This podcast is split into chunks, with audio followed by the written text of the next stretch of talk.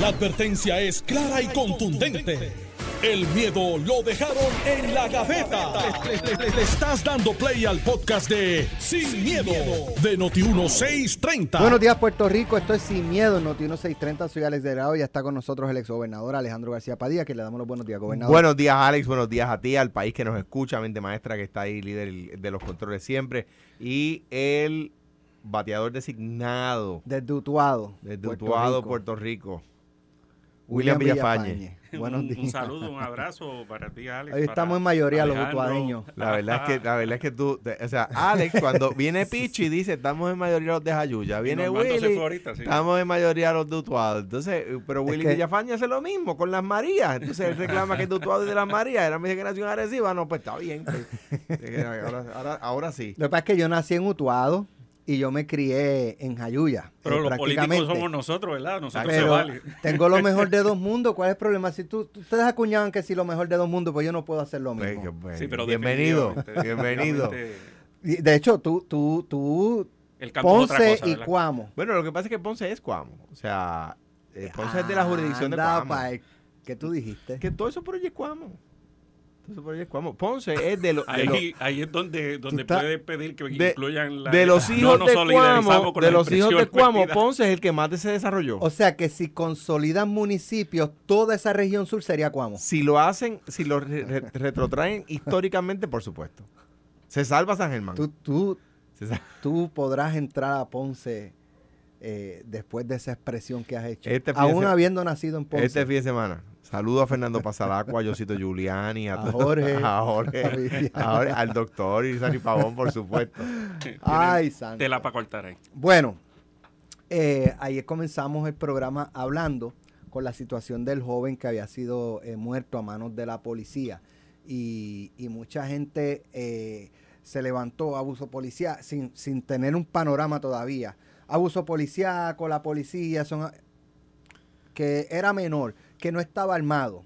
Hoy tenemos dos agentes heridos de bala, enfrentando a dos delincuentes. Eh, y esas personas que estaban criticando ayer a la policía hoy están, mira, calladitos, calladitos.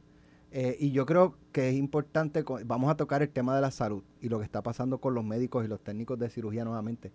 Pero en este asunto de la seguridad es lo que hablábamos. Cuando un policía sale a la calle tiene un, un- un blanco, se convierte en un blanco cuando tiene su uniforme, la placa y, y anda en una patrulla, es un blanco y su vida está en riesgo mil veces más que la de nosotros que cuando salimos por cosas como esta, porque tienen que enfrentar a estos tipos, a estos mequetrefes. Y eh, pues un poco quisiera, ¿verdad? Comentar nuevamente, traer eso, ese, ese tema que comenzamos ayer de que cuando un policía está enfrentando una situación de delincuencia, tiene que asumir lo peor, porque si no, si se duerme en la zona de los tres segundos, le puede costar la vida. Y cuando un policía está interviniendo con un joven como el de ayer, primero, no sabe la edad. Segundo, no sabe lo peligroso que es. Tercero, no sabe si está armado. Hay que presumir lo peor. Si ese joven quizás hubiese bajado el cristal, sacado las manos, se bajaba del vehículo, pero lo que hizo fue emprenderla en reversa hacia los policías para escapar. Seguramente no tenía ninguna intención de atentar contra la integridad física de los agentes, pero sabía que la posibilidad existía al intentar salir como, como salió y los policías repelieron. Hoy tenemos dos policías, entonces imagínense ustedes cada vez que la policía no puede hacer nada hasta que Pero, hasta que hasta que el tipo está a seis pies de distancia apuntándole. Porque, ¿sabes? Ah, porque esa es otra. También tenía que saber si la pistola era real o no. A distancia, de noche. O sea, se le exige demasiado a la policía Claro. en, en- en lo que es la protección de su vida, en el cumplimiento del deber. Es innegable que ha habido abuso policíaco, eso no se puede tapar. Pero de ahí a presumir que todas las intervenciones policíacas están revestidas de abuso policial, de exceso de fuerza, pues ya son otros 20 pesos. lo- lo- los policías eh, se exponen, como decíamos ayer, se exponen al, al vejamen de, de, de, la gente demasiadas veces, ¿verdad? Y al desdén.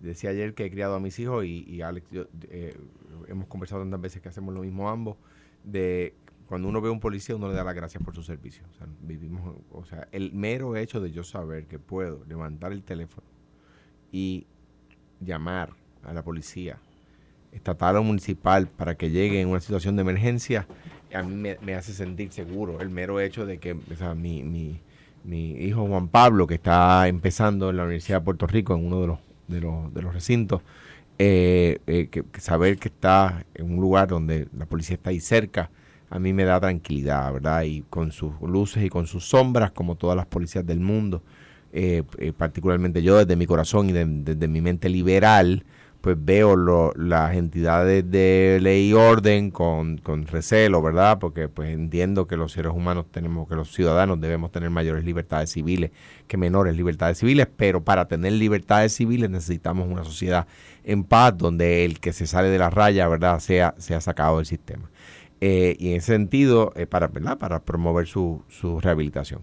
En ese sentido, eh, siempre le doy, y sobre todo después de iniciada la reforma de la policía, eh, con todos los cambios que ha habido en la policía, eh, le presumo correcta la acción del policía, ¿verdad?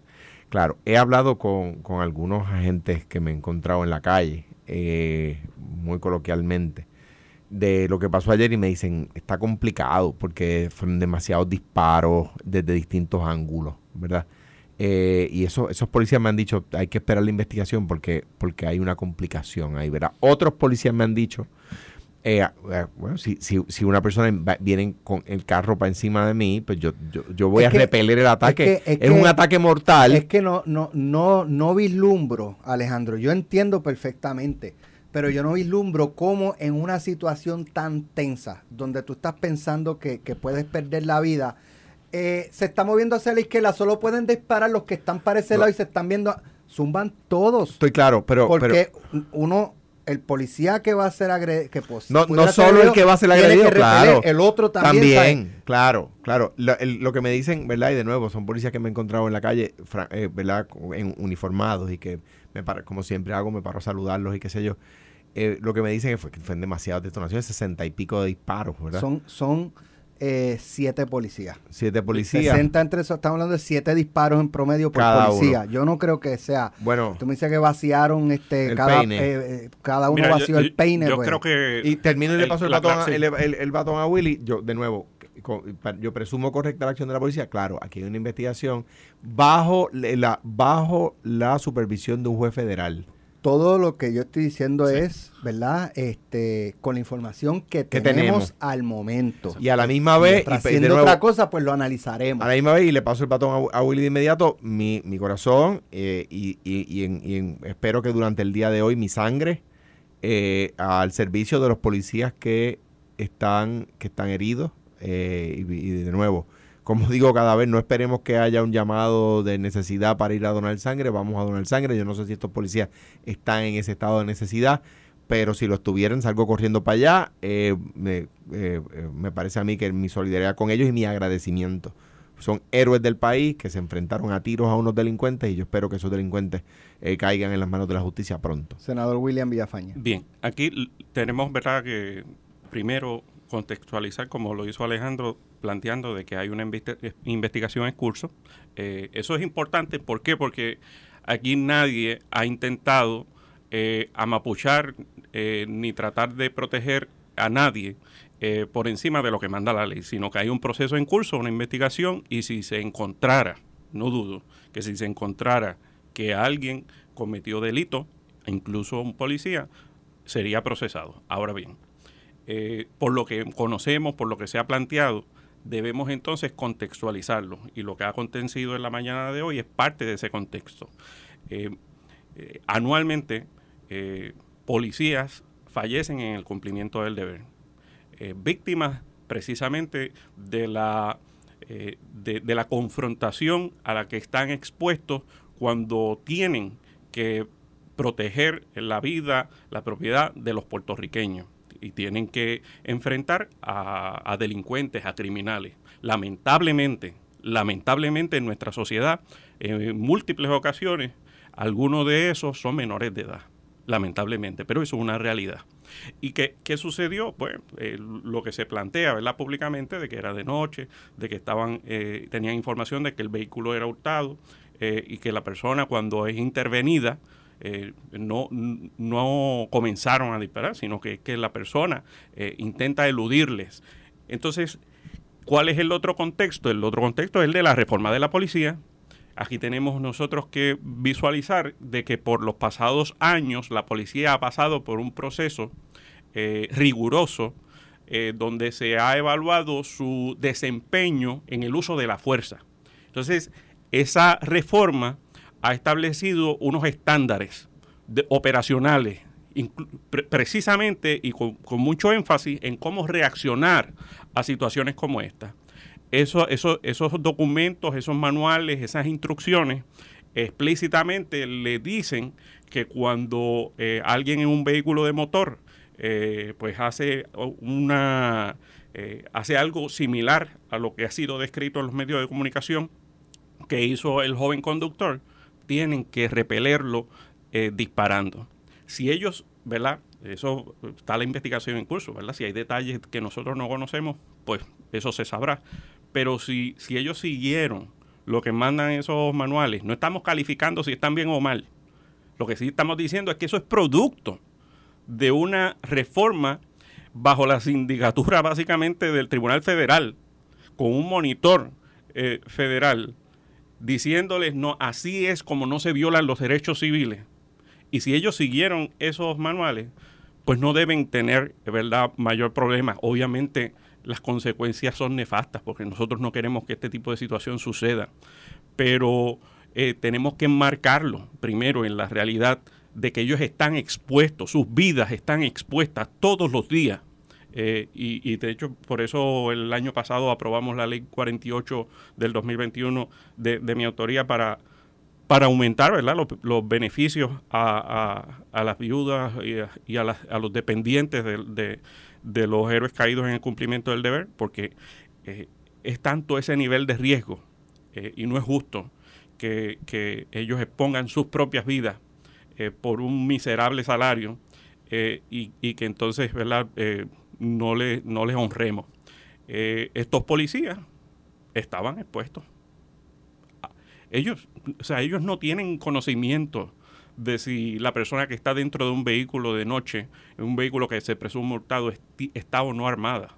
Ahí los expertos, que son los que eh, prepararon estos manuales, los que prepararon esta capacitación al policía, son los que eh, aquilatan cuál es el nivel de riesgo y me imagino que lo exponen como un riesgo muy alto para el oficial, para el policía, si, si colocan entonces la instrucción de que deben repeler eh, a tiros un vehículo eh, que, se comporta de esta manera por el conductor. Eh, ¿Confían ustedes en las investigaciones de las autoridades? Hay personas que no confían ni en el NIE, ni en la misma policía, ni... digo, también yo entiendo que, hay que, muchas veces son personas que no, no quieren por darle beneficio a la duda a la policía. Punto. La policía es culpable de todo. Y, y todo lo que ocurre negativo relacionado a la policía son ellos. Y pasa, y pasa igual, mira, y pasa igual. Probablemente hasta estos dos que resultaron heridos diga, es culpa de ellos, porque hicieron mal su trabajo. O sea, y siempre buscan la manera de cómo responsabilizar al policía. y pasa igual con, los legisladores. el otro día eh, vi que, que, el Departamento de Justicia recomendó un FEI al senador Alberto Torres. Yo recomiendo al FEI, lo, mm, recomiendo al FEI, no, el FEI lo hará, ¿no? Que vean el informe de minoría de la, de la licenciada, de la senadora Rodríguez Bebe, eh, sobre el, que no es del Partido Popular, que sobre el caso de Albert Torres, donde, donde ella dice, yo, y lo, vi su, su, ¿cómo es? su presentación en el hemiciclo, ella dice, yo entrevisté a las partes, les hice estas preguntas, estas fueron las respuestas.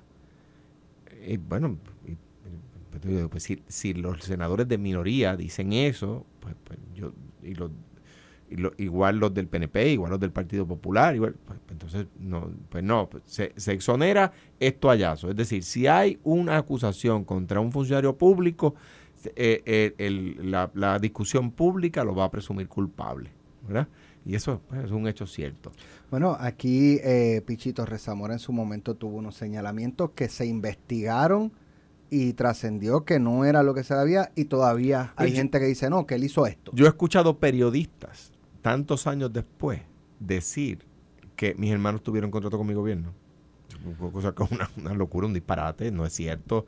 Fue una alegación de alguien en algún momento en los medios, ni siquiera eh, de, los, de, la- de las eh, eh, autoridades ni estatales ni federales, y pues, pues, pero, pero se repite y se repite y se repite.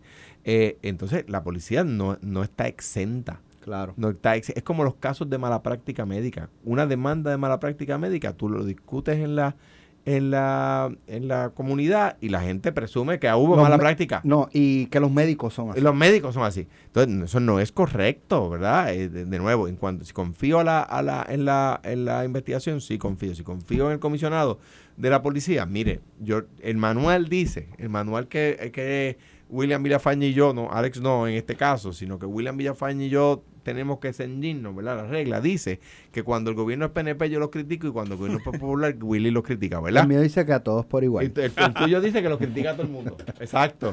Eh, pues Manuel dice eso. Pues no, pues yo tengo que decir, mire, yo conozco al, al comisionado de la policía y tengo que decir que el comisionado de la policía es una persona seria. Y yo lo conozco. Y que no sea eh, de mi partido, yo no sé de qué partido es, que, que, que, que- haya sido nombrado por un gobernador del PNP, no me va a hacer a mí decir lo, lo- lo contrario, ¿verdad?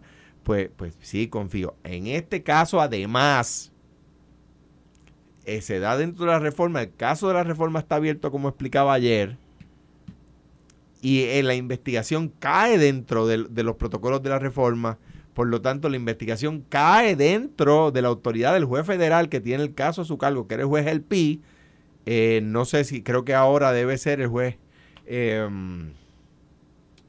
ah, se me fue el nombre ahora, eh, me voy a acordar durante el programa, eh, eh, que, quien tiene el caso, el, ca- el caso bajo su, eh, bajo su mallete, ¿verdad?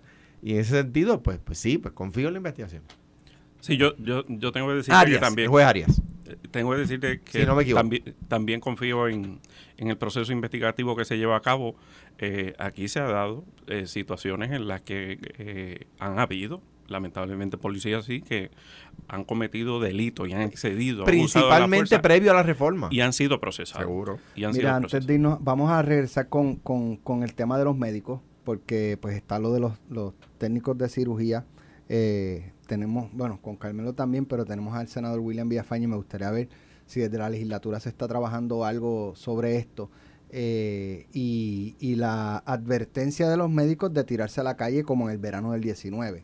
No sé si puedan hacerlo o, o lleguen a ese nivel, pero, pero está la expresión ahí, lo vamos a analizar. Pero antes eh, tuve la oportunidad esta mañana de hablar con la licenciada Nidia Rodríguez, viuda de, de don Epifanio Jiménez. Eh, pues primero para agradecerle a Alejandro, a Carmelo y a la estación las expresiones que hicimos el pasado eh, lunes y para dejarnos saber que eh, las exequias van a ser este sábado 6 de agosto a las 12 del mediodía hasta las 8 de la noche va a haber una misa a las 4 de la tarde y esto va a ser en Puerto Rico Memorial. Esto es en la avenida Ponce de León en Santurce, Puerto Rico Memorial, este sábado 6 de agosto de 6, eh, perdón, de 12 del mediodía a 8 de la noche con misa a las 4. Así que las, las personas pues que estén interesadas eh, de, de ir a presentar sus respetos a, don Epifanio Jiménez, eh, que en paz descanse y a su familia, pues ya saben eh, dónde y cuándo. Y yo quiero unirme a esa, ¿verdad? a esas condolencias a Nidia, a Epi Junior, a toda la familia eh, y distinguir que Epi Jiménez fue un extraordinario ser humano, un eh, extraordinario funcionario público, aún después que dejó la silla, ¿verdad?, de dirigir manejo de emergencia, siempre, siempre, siempre seguía eh, disponible, Y brindando aportando, consejos, aportando. aportando, eh, siempre estuvo disponible para los medios de comunicación, fue crítico incluso bajo administraciones del PNP cuando era necesario y él entendía. eh, Que y- no se estaban haciendo las cosas correctamente. Claro, y lo, y lo señalaba eh, y agradezco siempre sus consejos eh, cuando me tocó ¿verdad? trabajar legislación también este, en términos de, en este caso, de, del proyecto eh, del Senado 98 que está ya en Fortaleza, que es para fortalecer el, el, Fondo de Emergencia de Puerto Rico. Eso se lo agradezco y, y espero que se firme y si se firme, que sea en su honor. Vamos a la pausa, regresamos en breve. Estás escuchando el podcast de Sin, miedo, de Noti1630. Ya estamos de regreso aquí en el programa. Eh, continúa la crisis en, en, en, ¿verdad? en la salud.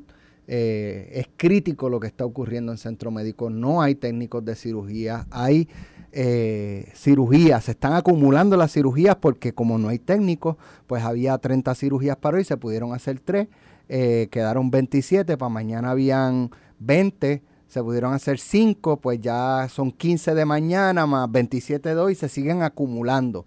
El presidente del Colegio de Médicos ha advertido Dice la nota, dice el presidente del Colegio de Médicos y Cirujanos, Carlos Díaz, eh, dijo ayer martes que si el gobierno de Puerto Rico y la Junta de Supervisión continúan sin darle prioridad a la crisis de los servicios médicos en la isla, los profesionales de la salud exhortarán a sus pacientes a expresarse en las calles.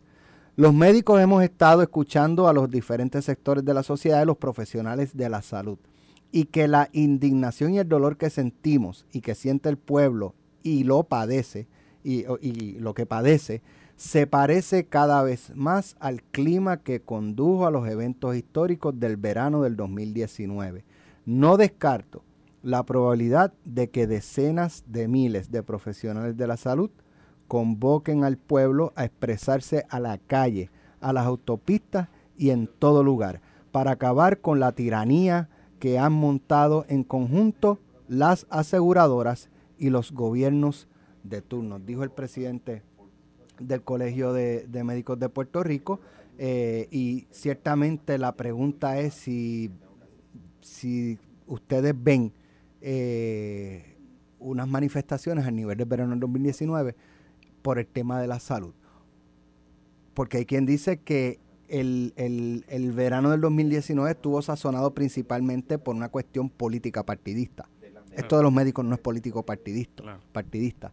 Este, así que no sé hasta qué punto tengan el mismo éxito de, provocar o amenazar al gobierno con una manifestación que culmine con, con la salida del gobernador, por, llamarlo. Cuando tú hablas de o amenazas con el verano del 19, estás hablando de tumbar al gobernador, hacer que el gobernador renuncie. William.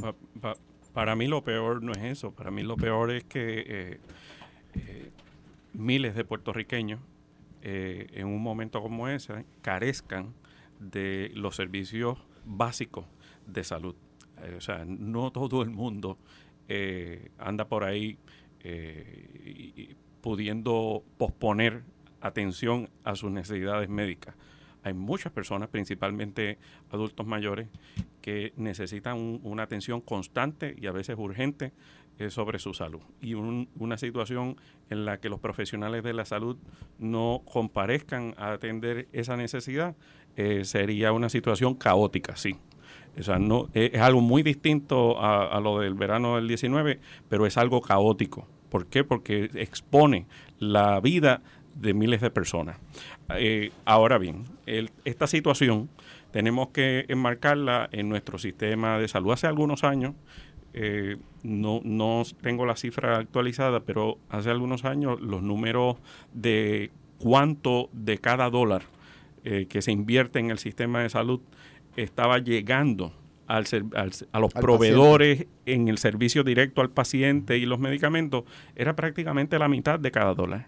Entonces, uno eh, tenía que pensar cómo logramos que en lugar de, de, la, de, de medio peso de cada dólar, eh, el 85-90% de ese dinero llegue allá a, dar el servicio médico y la atención médica y el medicamento, el tratamiento que necesita el paciente. Entonces, ahí es donde está el intermediario, que es la aseguradora. no sé quién planteaba hace poco, destacaba eh, las veces que, que las aseguradoras roncan en los medios de comunicación, en la prensa escrita, que este, sobrepasamos este, nuestros activos, estamos sólidos económicamente y el pueblo por otro lado sin, sin los servicios que merecen. Y usted habla ahora de que solamente llega el 50%, ¿dónde termina el otro 50%? Claro, se, se queda en ese trámite eh, donde obviamente hay una tajada grande que se lleva la aseguradora eh, y me parece que los esfuerzos, y han, habido esfuerzos, debe ser menos ahora por, por, los cambios que se han ido incorporando, pero no es suficiente. Hay otro elemento que es el, el elemento donde nosotros tenemos que plantearnos la realidad de que los profesionales de la salud tienen unas oportunidades eh, económicas, profesionales mucho mejores en los estados. Pero planteaba Alejandro la semana pasada que discutíamos este tema, eh, y, no, es, no es que las aseguradoras no hagan negocios, no es que generen riqueza, es si es, eh, es balanceado, o sea, si realmente el sistema como está atiende adecuadamente la salud del paciente o la salud financiera de la aseguradora. Y, el poder de fiscalizar ahí está en la legislatura, en el gobierno central. Pero planteaba Alejandro que cada vez que eh, las aseguradoras se sienten amenazadas, es cuestión de meterle la chuleta en la boca a los políticos y descarrilan cualquier investigación o cualquier cambio al sistema. Y es que, es que o sea, mira, vamos a, vamos a conjugar dos artículos el artículo este que, vemos ahora y el artículo que sale por los regulares en las páginas de negocios de los periódicos, eh, donde, de, donde las aseguradoras reclaman sus ganancias anuales. Entonces tú dices, espérate un momentito, pero es que, es que no puedo conjugarlas. Y los médicos diciendo, no me han pagado. No me han pagado. Dice el centro médico, son nuestros principales deudores. Entonces, este... Ahora mismo. ¿Qué está ocurriendo que no debe ocurrir y, está provocando eso. Le voy a dar un ejemplo que a mí me ofende de la deuda con centro médico o con los doctores, etcétera. Y hospitales privados. Y por eso, exacto. Jaime Todos, todos. Mira, eh, caso verídico. El, doctor eh, Carlos Franco, pediatra de, Juan Pablo, mi hijo, lo evalúa. Juan Pablo era chiquitito, Juan tiene 18 años ya. Yo llevo a Juan Pablo el pediatra. Juan Pablo está deshidratado, tenía, ¿verdad?, un virus estomacal el, pediatra me dice, ve al laboratorio aquí al lado, vas a hacerle un laboratorio y pone STAT. Cuando el, cuando el laboratorio coge ese documento, esa receta para un laboratorio que dice STAT, dice, ahora necesito el resultado, ahora. El, médico recibe los laboratorios, ¿verdad? El resultado del laboratorio y, y me dice, vamos a repetirlos. STAT. Repetimos los laboratorios. Le manda, lo manda, me manda para el hospital con dos resultados de laboratorio que confirman lo que él dice. Escribe él a puño y letra dos hojas de papel. Le dice, le vas a llevar estas dos hojas de papel a la eh, pediatra de turno en, la, sala de emergencia. Yo veo cuando la señora los coge, la, pediatra de turno, los coge, le hacen los huequitos eso, lo pone en el file, las dos hojas escritas por el pediatra. Ella escribe lo que, lo que, lo que eh, diagnostica del nene. El hospital le repite la, los laboratorios. El nene tiene un virus, el nene tiene, está deshidratado, hay que ponerle suero, lo hospitalizan una noche.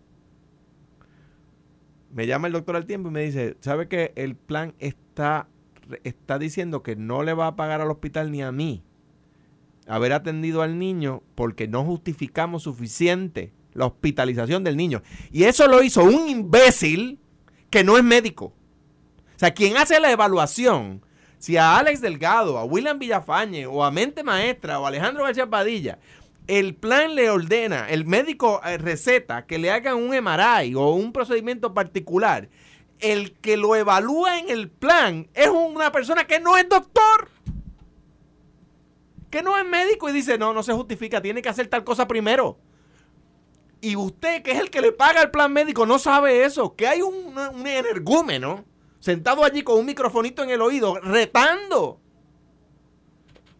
Otro ejemplo, historia verídica. Recetan un beta bloqueador. Un beta bloqueador es un, un, medicamento que inhibe los infartos, evita infartos. Hay más nuevos y más viejos. Los más viejos, los, los que ya no, ¿verdad? Los, de primera generación son más baratos. Plan médico le dice al eh, el, cardiólogo receta el más nuevo, el de última generación. Y el plan médico dice, no, tienes que tratar primero el más viejo. Y si no funciona, entonces puedes recetar más nuevo. Y el médico le dice al, al imbécil que está allí eh, eh, cuestionando el juicio del cardiólogo, una persona que no es que no sea cardiólogo, es que no es internista, es que no es médico generalista, es un técnico. Le está diciendo, le dice al cardiólogo, no, usted tiene que tratar tal medicamento, el más barato primero. Esto es en, un- en un, en un pharmacy benefit de esto, en, en un PBM. Tiene que tratar, y, por- y si no funciona, entonces usted trata el medicamento más, más moderno. Y el cardiólogo le dice, ¿y qué significa si no funciona en un beta bloqueador? Le dice al, esto delante de mí. ¿Qué significa si no funciona? Y la persona queda callada. Si no funciona, significa que le va a dar un infarto al paciente. Y entonces yo voy a recetarle el, de man- el de- Después del infarto. Después del infarto. O sea, digo, pero hay que tener tupé. Entonces, ¿qué, qué, qué pasa? Yo, siendo senador, la posición que tenía Willy ahora mismo, siendo senador de yo por acumulación, trate de meterle mano al tema. Siendo gobernador, trate de meterle mano al tema. Pero es imposible. ¿Por qué? Porque tienen demasiada influencia. Demasiada influencia y no es aceptable. Ahora mismo, la gente que está oyéndonos en el hospital, sepa que el médico que lo tiene usted hospitalizado está recibiendo presión del plan médico para que lo avancen a dar de alta a usted, aunque el juicio del médico es que usted se debe quedar. Y amenazan al médico y al hospital con no pagarle la hospitalización. Eso es un crimen. Eso es, eso a mi juicio debería estar no en el código de seguro, eso debería estar en el código penal. Eso debería estar en el código penal. Y ay, ¿por qué no lo hiciste? Traté de hacerlo las dos veces que estuve, que fui electo. William. Y allí, allí, fíjate, allí cada vez que se ha presentado y se ha llevado al floor legislación para eh, minimizar estas acciones de, de la aseguradora eh, y, a- y buscar que estas determinaciones recaigan sobre el profesional, eh, el experto, el perito, que es el médico, eh, pues las hemos aprobado, siempre las hemos aprobado y siempre le- les hemos votado a favor. El- lo que me parece... Ah, el problema es que no siempre llegan a votación. no, no siempre llegan a votación. y entonces, ¿verdad? Hay que preguntarse por qué no siempre llegan a votación, porque no siempre son eh, consideradas, porque siempre hay eh, objeción planteada por parte de las aseguradoras y, por parte eh, a veces de algunos otros sectores con interés. Eh, esto no debe ser así y debemos nosotros procurar principalmente que el que tome la decisión sobre el tratamiento, el medicamento, el diagnóstico, sea el perito que es el médico, número uno. Y número dos, que ese, esa inversión que hace el gobierno de Puerto Rico sobre la salud de los puertorriqueños, eh, el grueso, pero dramáticamente, vaya al proveedor, al hospital, al que está dándole el servicio directamente a, a- a nuestros pacientes. Gracias, senador William Villafañe. Gracias, Alejandro, por estar en la mañana de hoy aquí en Sin Miedo. Lo próximo, ya está por ahí Ferdinand Pérez y Carlos Mercader en Pelota Dura. Esto fue, el podcast de Sin, miedo, de Noti1630. Dale play a tu podcast favorito a través de Apple Podcasts, Spotify, Google Podcasts, Stitcher y notiuno.com.